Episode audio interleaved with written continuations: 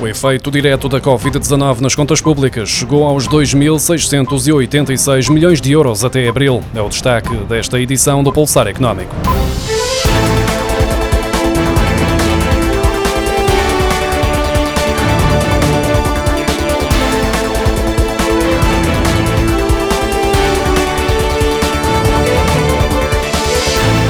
O efeito direto da pandemia de Covid-19 nas contas públicas de Portugal chegou aos 2.686 milhões de euros até ao final do mês de abril, de acordo com a Unidade Técnica de Apoio Orçamental. Na avaliação orçamental de janeiro a abril, o documento da UTAU refere que nas medidas de apoio à economia, as de maior impacto orçamental estão relacionadas com o apoio direto ao emprego e à manutenção da atividade, num total de 1.105 milhões de euros, o que representa 48% do total, seguida pela prorrogação e a isenção de obrigações fiscais e contributivas, que representam 17,6% no montante de 405 milhões de euros. Em abril, o déficit das contas públicas atingiu os 4.845 milhões de euros, registrando um agravamento de 3.148 milhões de euros face ao mesmo período do ano passado.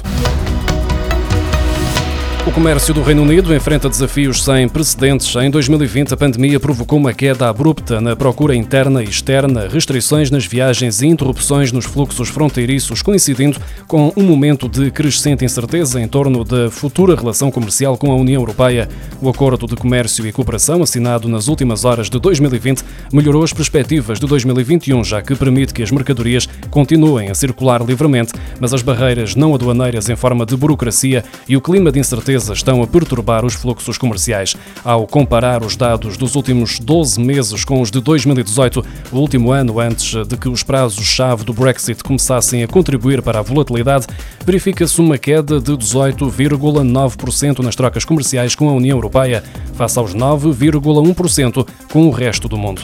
Além disso, os dados do comércio exterior do Reino Unido no primeiro trimestre de 2021 mostram uma novidade significativa. Pela primeira vez desde que há registros, o valor das importações do Reino Unido em mercados extracomunitários superou as compras à União Europeia. Os dados mais recentes das câmaras de comércio britânicas estimam que 41% das empresas tenham sofrido uma queda nas vendas no primeiro trimestre. As exportações são historicamente baixas e estão a deteriorar-se. As empresas grossistas e retalhistas viram as suas exportações cair 60%. Além da volatilidade comercial, as empresas enfrentam um aumento de gastos derivados dos atrasos nas cadeias de fornecimento do setor manufatureiro. A queda do comércio internacional britânico é encabeçada pelos combustíveis, cujas exportações registaram uma redução de 37,6%. Captura de sardinha em Portugal poderá aumentar de 10 mil para 30 mil toneladas já este ano, segundo anunciou o Ministro do Mar após o parecer científico do Conselho Internacional para a Exploração do Mar. As opções vão ainda ser acordadas com Espanha, tendo em conta que o manancial é comum como referiu Ricardo Serrão Santos em conferência de imprensa. As capturas de sardinha na costa atlântica de Portugal e Espanha não devem ultrapassar as 40.434 toneladas este ano, com base na recomendação do Conselho Internacional para a Exploração do Mar. A forte redução da procura no mercado de aluguer de automóveis observada no ano passado originou uma queda de faturação de 60%, passando dos 740 milhões de euros registados em 2019 para 295 milhões de euros em 2020.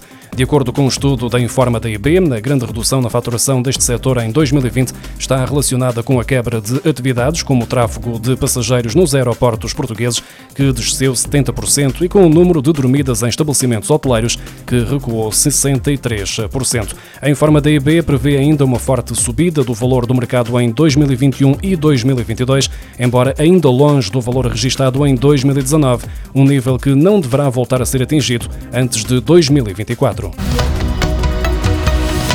O preço de venda das casas em Portugal aumentou 2,5% em maio face ao mês anterior, atingindo os 1.761 euros por metro quadrado. Seis meses é o tempo médio de venda das habitações. Os dados são do Índice de Preços Residenciais da Confidencial Imobiliário, que garante tratar-se da variação mensal dos preços mais robusta dos últimos dois anos e meio, além de marcar uma aceleração face ao que tem sido o registro desde o início da pandemia, período em que as variações mensais não foram além de 1%.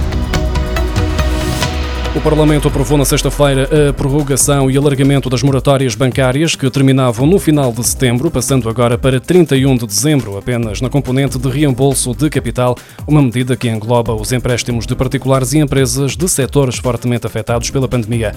De acordo com o documento aprovado no Parlamento, as entidades que pretendam beneficiar da prorrogação devem comunicar esse facto às instituições no prazo mínimo de 20 dias anteriores à data de cessação da medida de apoio de que beneficiam. Estas as moratórias bancárias existem há um ano e foram criadas para ajudar particulares e empresas devido à crise causada pela pandemia de Covid-19. Os detentores do Estatuto de Agricultura Familiar, de Produção Biológica, de produtos certificados ou que estejam localizados em territórios vulneráveis já podem juntar-se em agrupamentos de produtores multiprodutos.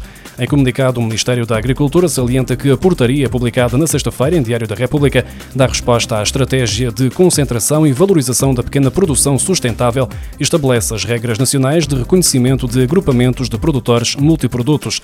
As entidades que se queiram constituir como agrupamentos de produtores multiprodutos necessitam de submeter o pedido à Direção-Geral de Agricultura e Desenvolvimento Rural, a quem compete a decisão do pedido de reconhecimento. Estas entidades vão ser também apoiadas através de concursos dirigidos no PDR 2020.